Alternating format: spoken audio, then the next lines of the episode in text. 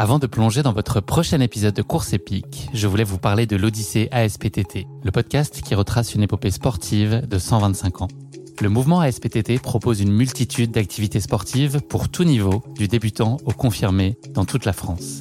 J'ai particulièrement aimé dans ce podcast l'alternance entre les anecdotes historiques sur de nombreuses disciplines sportives et les témoignages en immersion des adhérents de l'association.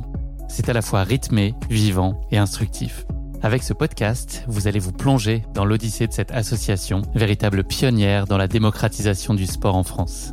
Et puis les quatre épisodes de l'odyssée ASPTT mettent en lumière ce qu'il y a de plus essentiel dans le sport selon moi. Les notions d'égalité, de solidarité, d'inclusion et d'accessibilité. Et dont la course à pied est d'ailleurs une très belle expression, vous êtes bien placé pour le savoir. Vous savez désormais ce qu'il vous reste à faire. Faites comme moi, courez découvrir les quatre épisodes de l'Odyssée ASPTT sur votre plateforme d'écoute favorite. Ça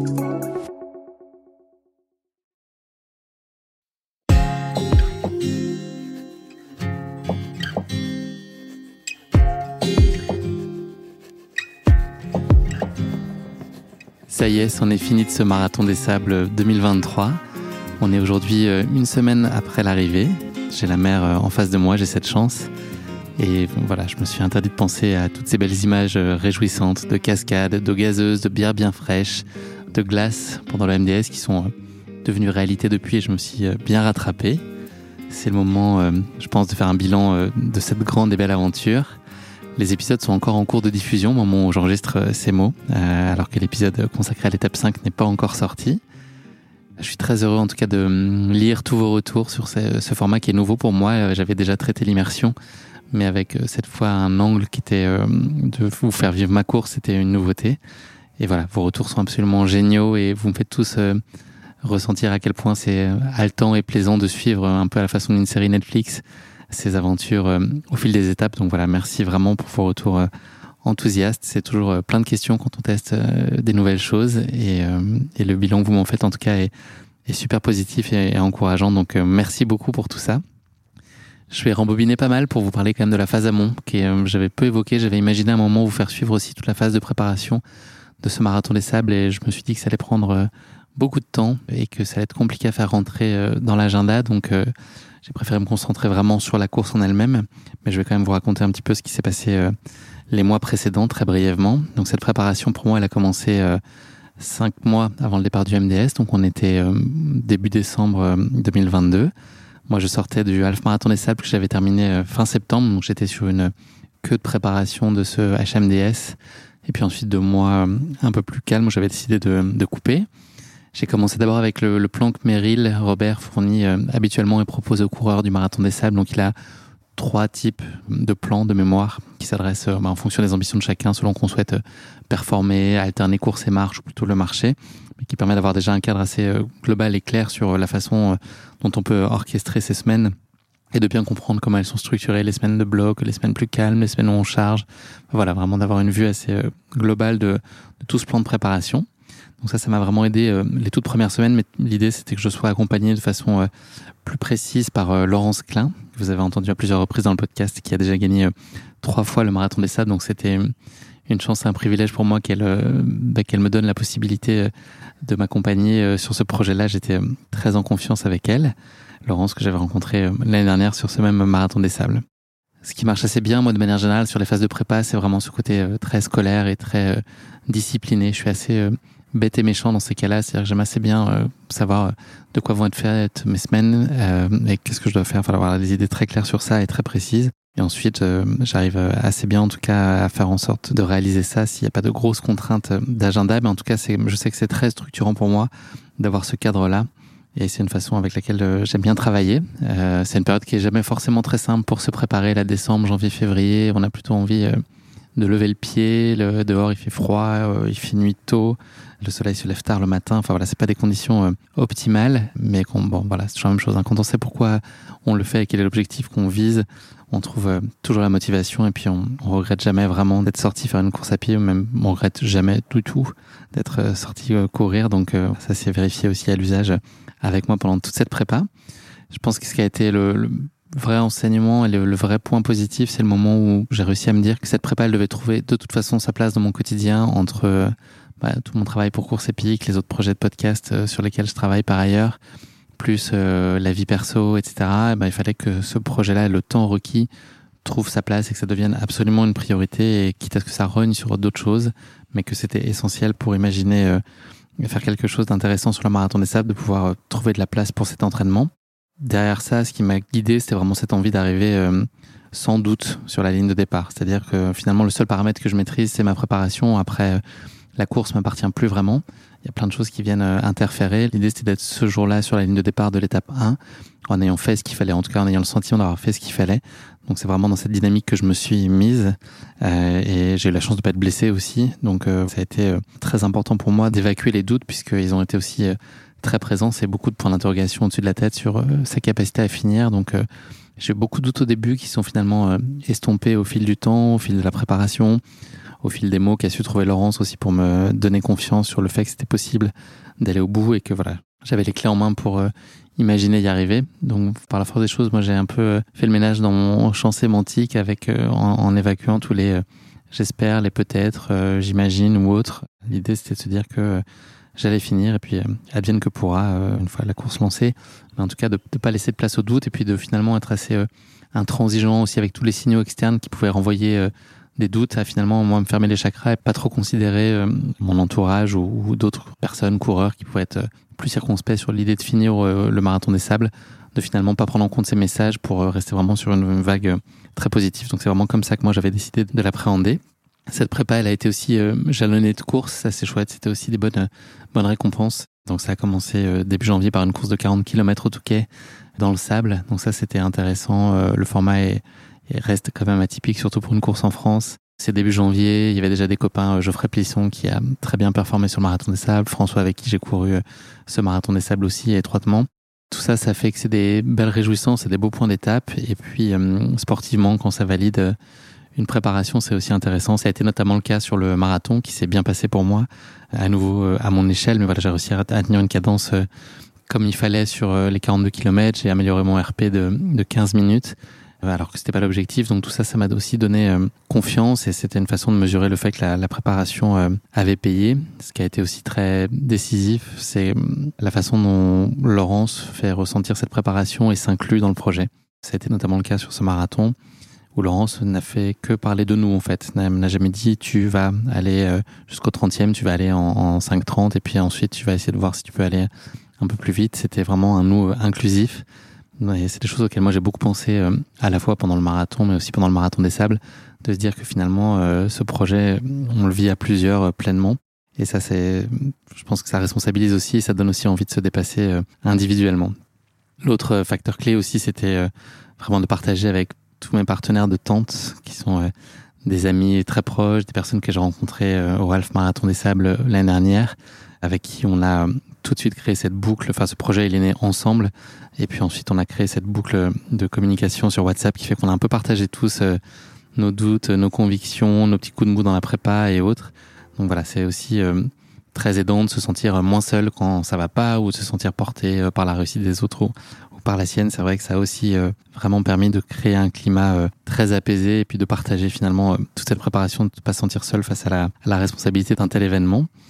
Il y a eu des semaines un plus compliquées, d'autres où les charges étaient importante avec euh, six sorties par semaine, mais le vrai bénéfice de ça et la répétition euh, de ces séances a fait que pendant le marathon des sables, la question s'est pas vraiment posée euh, de retourner au fight tous les matins parce que c'est un peu comme ça qu'on avait été préparé par Laurence avec bah, repartir tous les matins, qu'on ait envie ou pas, avec les conditions s'y prêtent ou pas, préparer le corps et l'esprit à, à, y retourner sans se poser vraiment de questions. Et ça, c'est vrai que ça a été très bénéfique, je pense, sur la gestion ensuite du marathon des sables.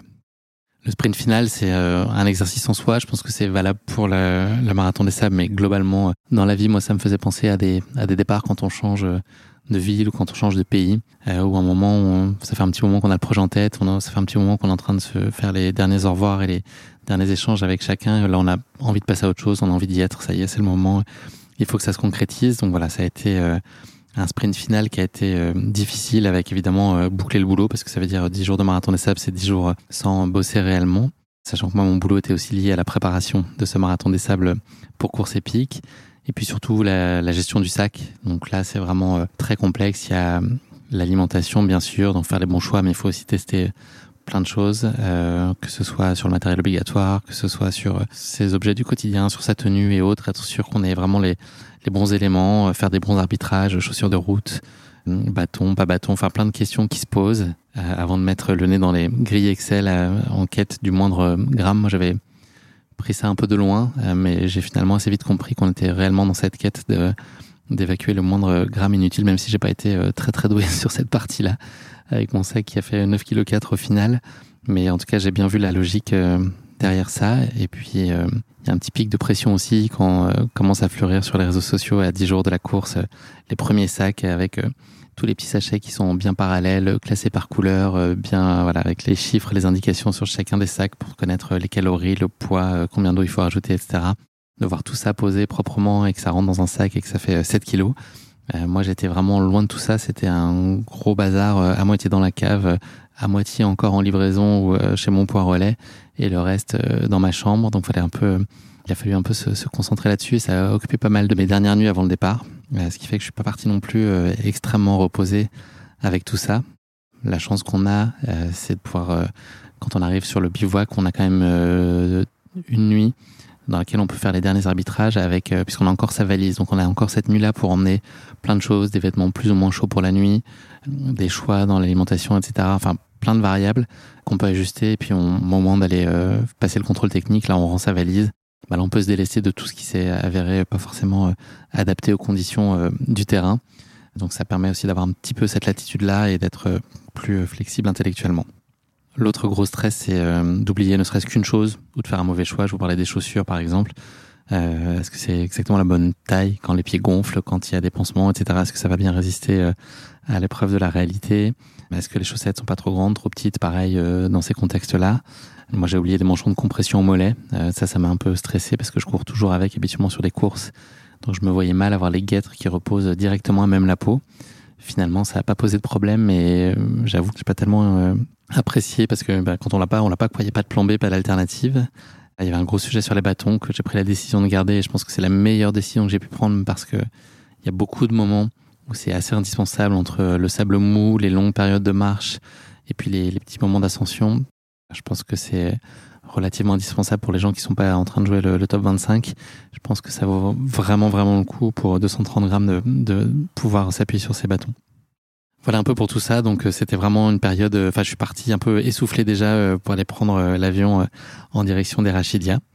Il y avait vraiment ce moment-là de se dire bah ok maintenant il faut que ça parte parce que là là j'en peux plus c'est trop stressant je pense que c'était compliqué à vivre au quotidien et puis il y a eu un petit point de bascule très particulier très inattendu en fait à, à deux jours de départ je suis allé voir mon podologue Thomas Mounet pour ne pas le citer c'était le, le, je pense la quatrième fois que j'allais le voir pour régler les semelles, etc., entre les semelles de course, les semelles spéciales pour euh, le marathon de sable, etc. Lui-même l'a déjà couru, connaît très bien euh, bon nombre de podologues qui sont présents sur place et puis bon nombre de coureurs qui étaient cette année. Donc c'était très sympa d'être, euh, de pouvoir échanger avec quelqu'un aussi mobilisé sur le sujet. Et puis il m'a annoncé qu'il installait le suivi des coureurs, que c'était diffusé sur son écran d'ordinateur qui était vraiment dans son cabinet. Donc en gros qu'il allait vivre ce marathon des sables en direct et au quotidien avec nous tous. Euh, donc ça, ça rendait vraiment le, le départ imminent. Et je pense que voilà, au moment de se dire au revoir, avec Thomas, on se connaît euh, assez peu, mais je pense qu'on s'apprécie. Voilà, l'étreinte qu'on a eue m'a fait prendre conscience que bah ça y est, là c'était le grand saut. Donc ça a été un peu euh, vertigineux parce que là ça devenait concret. Je, je comprenais peut-être seulement à ce moment-là que j'allais prendre le départ du marathon des sables réellement. Et il se trouve que c'était dans deux jours. Donc voilà, là c'était un espèce de au revoir euh, qui aurait presque pu être un adieu dans son intensité euh, et surtout un bonne chance qui était euh, très sincère et qui m'a touché qui m'a fait prendre conscience que ça y est, le grand jour allait arriver. Voilà ce que je peux vous dire un peu sur toute la phase préparatoire et sur la phase amont avant le grand saut. Tout ce qui est sur la course, vous avez pu le vivre au fil des étapes qu'on a partagées ensemble.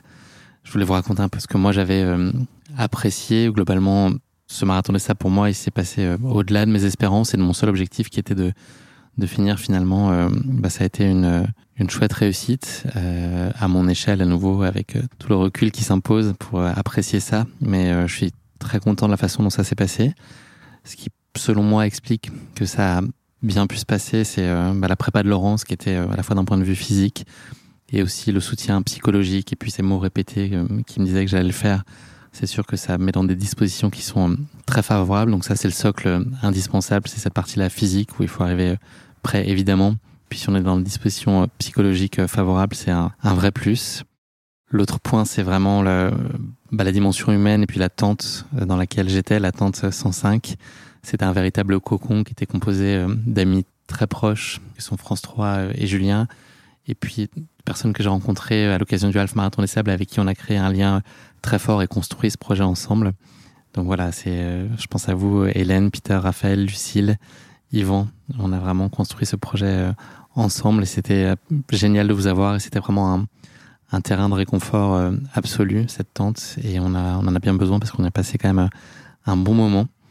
Donc merci à vous parce que sans vous, ça se serait absolument pas passé comme ça, c'est une certitude les partenaires d'étape fidèles aussi, euh, au gré euh, de chacune des journées, puisque j'ai couru alternativement avec François et, Julien. Ça, ça aide aussi beaucoup pour faire passer le temps quand on se connaît bien. Euh, on fait salon de thé, on discute. Il y a plein de gens qu'on a pu rencontrer. Vous avez pu vous en rendre compte sur les différents épisodes, des gens croisés par hasard. C'est vrai que quand on est par niveau, on retombe souvent sur le même profil, donc ça crée des liens aussi. Donc c'est sympa de se retrouver sur un CP qui sont aussi un îlot d'humanité très précieux. C'était aussi très chouette de pouvoir, pendant les étapes, partager ça euh, le plus largement et pas être seul face à soi-même dans les moments euh, difficiles. Ce qui s'est bien passé aussi, c'est la gestion. Finalement, c'est un gros sujet qu'on a compris euh, assez rapidement. C'est que par gestion, qui nous semblait être le maître mot, on entendait la gestion sportive. Mais en réalité, on est bien au-delà de ce seul cadre sportif que veut une course en autonomie, puisqu'il y a la partie médicale, il y a la partie nutrition, l'hydratation, la récup, le sommeil, enfin voilà, tous ces points-là sur lesquels il faut être euh, au taquet et très vigilant. Et euh, je suis content d'avoir pu euh, agir un peu contre nature, où moi j'ai tendance à un peu laisser filer les choses et, faire confiance à l'avenir. Là, j'avais été assez sensibilisé au fait que dès qu'il y a un pépin, pointe le bout de son nez, notamment sur la médicale, de vraiment prendre les devants et de pas attendre que ça prenne le risque de dériver et que ce soit après euh, très compliqué. Donc voilà, j'ai essayé d'anticiper euh, à la fois les besoins médicaux, d'anticiper euh, mes besoins en hydratation, en nutrition pour éviter les coups de pompe pendant les étapes ou en dehors. Donc ça, c'est vraiment une chose qui a été, je pense, assez précieuse pour moi et sur lequel je me suis un peu fait violence. Autre point positif, c'était bah, la connaissance des lieux. En fait, j'étais venu l'année dernière pour le podcast, donc c'est vrai que globalement le contexte, je le connaissais, même si je l'avais pas éprouvé avec cette casquette de, coureur. Mais j'avais l'esprit, en tout cas, je le connaissais. Et puis j'avais des têtes euh, auxquelles je m'étais énormément attaché l'année dernière, que je prenais plaisir à, retrouver cette année. Ils se reconnaîtront. donc ça, c'est vrai que ça aide beaucoup. Il y a aussi beaucoup de nouvelles têtes euh, qui sont venues apporter euh, beaucoup de chaleur aussi dans cette aventure. Donc tout ça, ça fait en sorte qu'on se sent dans les bonnes dispositions. Le gros sujet pour moi aussi, c'était vraiment de mêler à la fois cette approche de coureur et puis aussi de podcasteur pour course épique finalement, la, la technique a peut-être contribué à m'aider, puisqu'on a eu des problèmes de connexion pendant deux jours qui ont fait que j'ai pas pu envoyer les épisodes que je prévoyais de diffuser euh, du jour au lendemain, mais concrètement, ce que ça impliquait, c'était que euh, Evan, qui assure le montage à Paris, mette en ligne sans que je puisse réécouter, euh, voilà, et qu'on puisse vraiment rentrer dans le détail de chacun des épisodes. Donc, on avait défini un canevas, mais voilà, c'était un peu plus sans filet. Finalement, le problème technique, plus le fait qu'au moment où le problème technique soit résolu, ce soit le moment de l'étape longue, qui impliquait que je passe une nuit dehors et donc pas d'épisode à envoyer le lendemain, je me suis dit que bah, le plus simple c'est d'envoyer les épisodes, euh, les partager avec vous à mon retour en fait, et de pouvoir faire le travail euh, le plus proprement possible, quitte à ce qu'on soit pas dans des conditions de quasi direct. Donc ça, ça a un peu allégé aussi la pression sur cette casquette euh, podcaster, puisque finalement l'enjeu était plus exactement le même en tout cas, et la charge de production n'était pas exactement la même. Voilà un peu sur cette partie-là aussi, mais c'est vrai que ça a beaucoup aidé. Sur la partie mentale, c'est sûr que les mots de Laurence, vous l'avez compris, ont été euh, très précieux. Moi, j'ai retenu de ce qu'elle m'avait dit en amont, de prendre du plaisir, de me dire que j'ai la chance d'être là, que j'ai choisi d'être là. C'est vraiment des choses que je me suis martelé à, plein de moments, même si c'était difficile, qu'il faisait 50 degrés et que c'était une ligne droite interminable, de se dire, bah voilà, j'ai de la chance. Une, des façons de le faire, c'est une question que j'avais posée à des coureurs autour de moi et notamment à euh, Alix en lui disant, euh, t'étais où à la même heure il y a une semaine? Et finalement, le fait de déjà mettre 30 secondes à se souvenir de où on était il y a une semaine à la même heure, plus de se dire bah, que finalement on était probablement euh, soit dans un bureau, euh, soit dans un bus, soit en train de faire quelque chose de moins fondamental que ce qu'on vivait à ce moment-là. Ça permettait de se dire qu'on était euh, à sa place à ce moment-là. Donc ça, ça m'a aussi beaucoup aidé à, comprendre et à réaliser que même si dans l'instant la situation est compliquée, que j'ai globalement une chance infinie d'être là.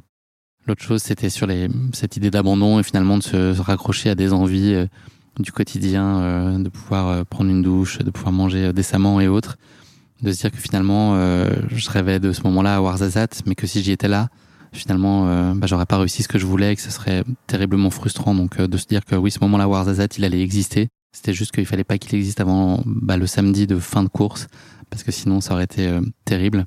Donc, il existerait d'une façon ou d'une autre, mais que s'il existait avant, finalement, c'était pas une bonne chose. Et donc, je voulais à tout prix éviter euh, de penser à Warzazat, puisque j'aurais pas voulu que ça puisse euh, arriver avant le, samedi euh, qui marque la fin de l'épreuve. Et pour ça, bah, finalement, le chemin le plus direct, c'était de mettre un pas devant l'autre et puis se dire que, bah, quelle que soit la difficulté, quel que soit le prix de ce pas à cet instant-là, Warzazat, c'était tout droit en fait, et qu'il fallait que j'avance comme ça. Et quand bien même il restait 150 km ou peut-être 10, c'était le chemin le plus direct pour rentrer à la maison. L'autre point clé, c'était l'étape de 90 km, qui était une inconnue pour moi et qui était un véritable épouvantail, bah, à titre personnel et je pense pour l'ensemble des coureurs. Euh, voilà, personne baisse vraiment la garde avant que cette étape euh, n'arrive. J'y suis allé euh, prudemment. Le fait de me dire qu'on avait 36 heures, au moment où j'ai compris en tout cas, j'ai eu cette espèce de révélation qu'on avait un jour et demi pour faire ces 90 km. Je me suis dit que ça passerait d'une façon ou d'une autre, donc il fallait finalement la gérer avec le plus de philosophie possible. Et puis l'idée c'était aussi de pas baisser la garde. J'avais l'expérience après le half marathon des sables, après un 60 km où euh, j'avais tellement mis d'engagement sur cette étape qui me faisait peur que finalement j'étais démobilisé le lendemain sur une étape plus courte qui s'est très mal passée. J'avais aussi un peu peur que ce schéma euh, se reproduise cette année. C'est probablement aussi pour ça que j'ai mal géré euh, le 42 km du lendemain qui était la dernière étape chronométrée parce que pas envie que ça foire alors qu'on a fait le plus gros morceau. Mais très content de cette étape de 90 km qui a été un moment assez magique, notamment les passages de nuit sous le ciel étoilé du Sahara avec euh, des très bons amis, ça a pas de prix quoi. C'est un moment de privilège absolu. Dans les autres choses qui ont bien été, il y a tous les encouragements que j'ai pu recevoir euh, à la fois sur place, à la fois sur les réseaux, à la fois par vos courriers euh, imprimés qui étaient distribués tous les soirs. Tout ça, ça compte énormément. Donc j'avais plein de petits flashs, plein de petits mots clés qui revenaient au fur et à mesure de la journée pour m'aider à avancer et à continuer. Donc merci vraiment pour tout ça. C'était extrêmement précieux pour moi.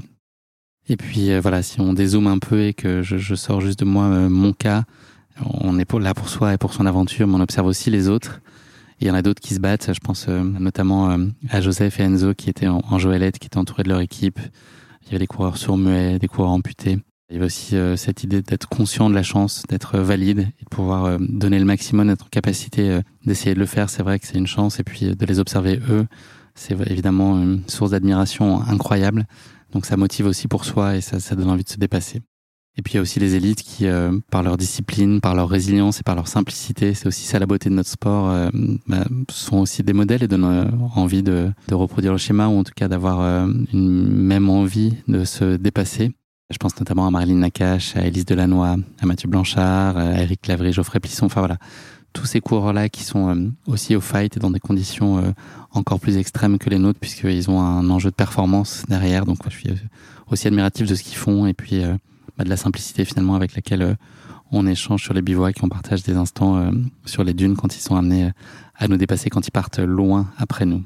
Donc tout ça, c'est pour moi des choses très positives qui, je pense, ont contribué au fait que ce MDS a été à mon échelle une réussite. Je pense qu'il y a aussi une part de chance qu'il faut pas négliger. C'est-à-dire que je considère qu'il y a tellement de paramètres dans la réussite de cette course que ben, on ne maîtrise pas tous. Donc on a beau être euh, idéalement préparé, euh, parfois le sort vous échappe. C'est arrivé à des amis proches qui ont dû euh, abandonner pour différentes raisons, alors que ils n'étaient pas moins bien préparés. Mais c'est juste un concours de circonstances qui fait que parfois ça tourne pas comme prévu. Donc voilà, je pense aussi à eux et à la déception qu'ils ont pu connaître. Je sais combien ça peut être difficile après autant d'engagement. Donc voilà, je pense aussi particulièrement à eux et puis à tous ceux qui malheureusement euh, n'ont pas pu finir ce marathon des sables. Ce que ça m'a appris plus globalement, euh, c'est la capacité euh, d'adaptation humaine. enfin, moi, je considère que c'est la plus belle capacité qu'on puisse avoir. Et c'est vrai que au bout de 24 heures, on avait déjà tous un modus operandi qui était très clair et une capacité à s'adapter et à finalement domestiquer ce quotidien qui devenait le nôtre avec plein de gestes dont on prenait un peu l'habitude au fur et à mesure. Donc, plein de choses à, à réapprendre. Et puis finalement on se pose plus de questions très rapidement. Ça devient notre quotidien d'évoluer euh, sur un bivouac, euh, dans une tente et de gérer euh, son hygiène, son alimentation, toutes ces choses-là de façon très rudimentaire.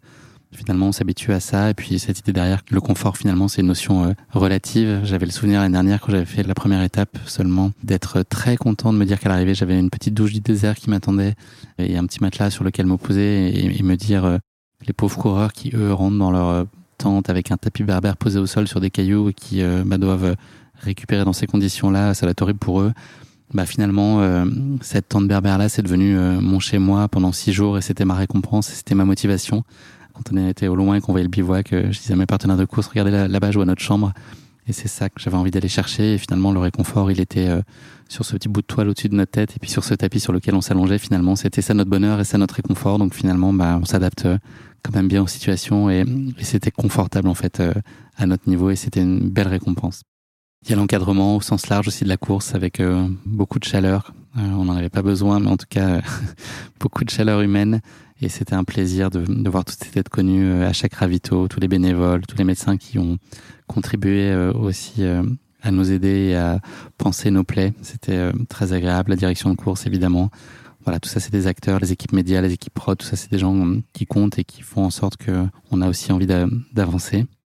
J'ai aussi déconnecté, étonnamment. J'ai quand même passé pas mal de temps sur les réseaux pour relater la course, puisque Instagram fonctionnait à peu près bien là où il était impossible pour moi d'envoyer des fichiers audio. Donc, je, je voyais passer quelques messages et il y avait une connexion quand même minimale au monde extérieur malgré tout, euh, je suis sorti de l'actualité et du quotidien euh, pendant huit jours. J'y ai absolument pas pensé.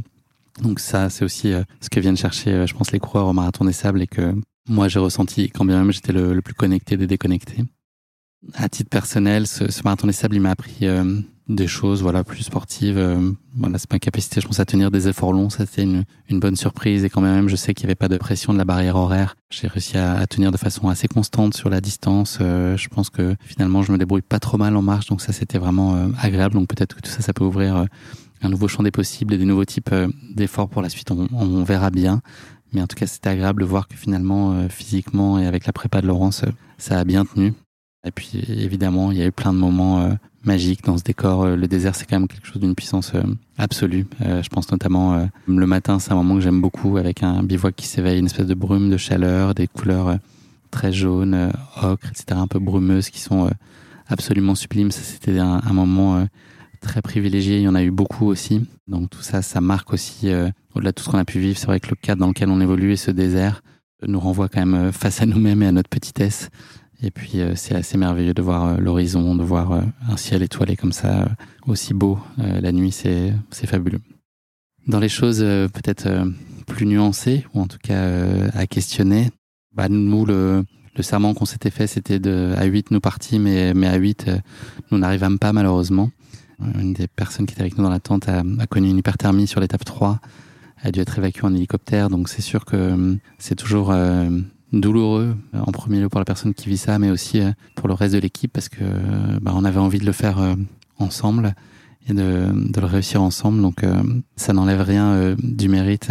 voilà, ceux qui nous quittent prématurément, c'est juste difficile. Il y a quand même là une absence qu'on ressent les jours qui suivent parce qu'il y a une personne qui est plus là, quoi, dans la tente. Et je sais qu'il y a des tentes où il y a plusieurs tentes qui se retrouvaient à une personne sur les huit qui restaient. Alors là, c'est encore plus euh, compliqué. C'est même euh, pas autorisé par le règlement, mais voilà, l'hécatombe a été quand même euh, très forte sur cette édition. Et donc, c'était un peu le, lot de beaucoup de tentes. C'est toujours un renoncement au projet initial qui était de se dire qu'on allait tous y arriver ensemble. Donc, cette personne nous a accompagnés dans le cœur jusqu'à l'arrivée. Et puis, on était aussi très heureux de, de réaliser tous ensemble ce beau défi d'aller chercher cette médaille aussi pour elle. Sur l'hydratation, moi, ça a été mon gros sujet. J'ai jamais été très large, donc je me suis vraiment retrouvé dans des arbitrages entre euh, prendre un dessert ou faire une lessive euh, le soir, parce qu'on voilà, on avait vraiment géré tout le stock d'eau pour euh, se nourrir, pour aller jusqu'au checkpoint du lendemain matin, pour l'hygiène, pour se laver les dents, pour faire un petit peu de lessive, enfin tout ça pour réhydrater l'alimentation. Donc tout ça fait que c'est, euh, il fallait être euh, un peu prudent. Et moi, j'ai mal géré, notamment le premier jour où il a fallu gérer l'autonomie euh, hydrique. Et, je me suis un peu enflammé et j'ai vraiment été très contraint sur l'eau. Et ça, c'est pas très agréable. Et globalement, sur les étapes, j'ai vraiment dû faire attention parce que je bois énormément et j'étais pas très serein là-dessus. Il aurait pas fallu qu'il y ait vraiment de pépins ou que j'ai un gros coup de mou qui me fasse passer une heure de plus dehors parce que j'aurais, je pense, du mal à tenir avec l'eau. Alors il y avait toujours la possibilité d'avoir l'assistance hydrique, mais voilà, sur l'autonomie d'eau, moi, c'est la chose dont j'ai le plus souffert. Et aussi le fait de boire de l'eau chaude une bonne partie de la course. C'est vrai qu'à un moment, c'est un peu fatigant et qu'on rêve d'une eau glacée. C'est arrivé euh, en temps voulu. J'ai bien en tête après que cette expérience, elle a été euh, vécue de façon euh, quasi idéale de notre côté. ça n'a pas été le cas pour tout le monde. à nouveau, je pense qu'il y a une part d'irrationnel ou de chance qui a fait que ça s'est bien passé pour nous. mais je sais que pour nombre de coureurs, ça a été l'hécatombe dans leur tente. Il y a eu peut-être des difficultés à s'adapter à des conditions qui était particulièrement délicate cette année, peut-être parfois même un décalage entre les aspirations et le projet imaginé et puis la réalité sur place qui fait qu'on on n'est jamais vraiment dedans, peut-être aussi un peu de malchance, enfin un ensemble de choses qui font que d'autres coureurs, pour peut-être vous donner une autre lecture de ce marathon des sables, moi c'est une lecture très positive, mais, mais je conçois que d'autres personnes l'aient vécu euh, différemment. Un des autres points euh, clés pour moi, ça a été euh, à la fois cette déception, mais cette satisfaction que des personnes qui respectaient pas les règles du jeu aient été sanctionnées. Il y a eu deux coureurs qui ont été sanctionnés, dont Rachid El Morabiti, ils n'ont pas respecté les règles du jeu et ont fait appel à une assistance euh, extérieure, ce qui est totalement euh, contraire au principe fondateur de la course. Donc je trouve ça euh, indispensable et normal que ces athlètes soient aussi sanctionnés si leur faute est avérée. Élite et amateurs doivent être logés à la même enseigne et puis vivre avec les mêmes contraintes par respect pour eux, pour les autres, et puis les autres concurrents directs avec lesquels ils se battent, que ce soit pour la première place ou la 800e. Les règles du jeu doivent être les mêmes pour tout le monde et, je trouve ça euh, normal et sain que la direction de course ait pris euh, une telle mesure, euh, notamment à l'endroit d'un coureur qui est iconique et qui venait ici pour sa dixième victoire. Voilà, qu'il n'y ait pas de passe droit, c'est fondamental et c'est une décision qui a été saine et juste. Et heureusement qu'elle a été prise. Voilà un peu mon, retour sur ce marathon des sables. Aujourd'hui, on est à J 7, je vous l'ai dit. C'est encore très frais, très difficile de prendre euh, du recul. Peut-être que j'ai même pas euh, très envie, j'ai aussi envie de prolonger euh, cet instant. Pour être tout à fait franc, je pense que je pense au marathon des sables près 200 fois par jour encore aujourd'hui, même si le, retour à la réalité a été plus simple cette année pour moi que l'année dernière. Parce qu'il y avait moins l'effet de surprise, je savais à quoi m'attendre en rentrant. C'est impossible de ne pas y penser de façon constante parce que beaucoup de choses nous renvoient à ces moments, notamment les images, les souvenirs, les messages qui fleurissent un peu partout. Euh, moi, le fait que les épisodes aussi sortent, euh, continuent à, de sortir après mon arrivée et mon retour. Donc voilà, tout ça nous renvoie beaucoup à, à ce moment euh, très fondateur. Il m'arrive même de rêver encore que j'ai des étapes à courir, donc ça c'est une bonne surprise. Je suis très très content quand je me réveille parce que je me rends compte que c'est pas vrai que j'ai, est, c'est fini là, j'ai plus d'étapes bonus qui se cachent derrière une dune. Tout ça c'est terminé, donc je suis bien content de me réveiller. Donc ce marathon des sables, il est, euh, il est encore euh, très ancré dans le, dans le quotidien et puis ça va sûrement durer encore et puis il s'effacera euh, jamais vraiment. Ce sera pas la même intensité, mais voilà, moi je suis prêt à vivre avec parce que finalement ça me porte, ça me fait du bien. Donc voilà pour moi sur ce bilan de, de fin de marathon des sables, il a été très positif. ça a été le cas pour beaucoup de mes partenaires d'aventure. Ça n'a pas été le cas de tout le monde, mais en tout cas beaucoup de gens l'ont vécu de façon très positive. En tout cas moi, ça l'a été. Je voulais vous remercier pour le soutien que vous m'avez témoigné euh, avant, pendant et puis euh, depuis l'arrivée et puis la sortie de ces épisodes sur lesquels vous, me faites des retours euh, géniaux. certains me disent que c'est pas du tout pour eux et que ce que je leur raconte leur donne pas du tout envie. Et à l'inverse, il y en a plein qui semblent prêts à franchir le pas et décider. donc voilà, chacun de voir ou non son accomplissement dans le marathon des sables. C'est évidemment pas une finalité, mais moi je sais que ça m'a fait du bien, ça m'a accompli, et puis euh, si ça peut en accomplir d'autres, euh, tant mieux. Et, pour ceux qui se posent la question, qui auront envie et qui peuvent se le permettre, je vous invite vraiment à, faire le, le, grand saut. Vous n'avez pas toutes les réponses là aujourd'hui, mais vous les trouverez euh, là-bas et vous saurez pourquoi vous l'avez fait. Ça a été pour moi un accomplissement majeur. Je ne sais pas quel sera le prochain défi. Est-ce qu'il sera d'une telle envergure ou pas? J'ai pas vraiment envie de le, le savoir, il y en a forcément d'autres, des différents. J'ai encore cette euh, envie voilà, de me pousser euh, dans mes retranchements et puis euh, de vous le faire vivre autant que possible. Je suis déjà passé sur le marathon des sables du plus jamais à finalement c'était quand même jouable et puis tout était pas si compliqué et puis à l'étape d'après à tous les coups ça va être c'est quand qu'on y retourne. Je m'attends globalement à, ce que le cheminement soit celui-là. On verra bien de quoi l'année 2024 sera faite. En tout cas, merci à tous pour euh, vous qui avez rendu euh, ce projet possible, tous les gens aussi euh, de mon entourage qui ont contribué à me faire avancer un pas après l'autre. Je suis un autre homme depuis l'arrivée de ce MDS et j'espère surfer sur ce sentiment de plénitude le plus longtemps possible. C'est le mot de la fin. La page Marathon des Sables 2023 se tourne ici. Je vous donne rendez-vous dès la semaine prochaine pour un nouvel épisode de Course épique et puis à très bientôt pour de nouvelles euh, courses en immersion. C'est un format que vous aimez c'est un format aussi que j'adore faire donc euh, on va continuer. Euh, c'est une promesse. Je vous laisse avec la bande son de ce Marathon des Sables, un titre original d'Antonin l'Espagnol qui s'appelle Dromadaire. Antonin il est en charge de la musique sur tout le Marathon des Sables et ce morceau il a accompagné en douceur chacun de nos départs d'étape sur ce Marathon des Sables. Je vous laisse avec Dromadaire. À bientôt. Ce n'est pas si dur de plonger dans les vagues. Juste un peu d'allure pour ne pas boire la tasse. Ce n'est pas si dur de plonger dans les vagues. et s'imaginer très loin,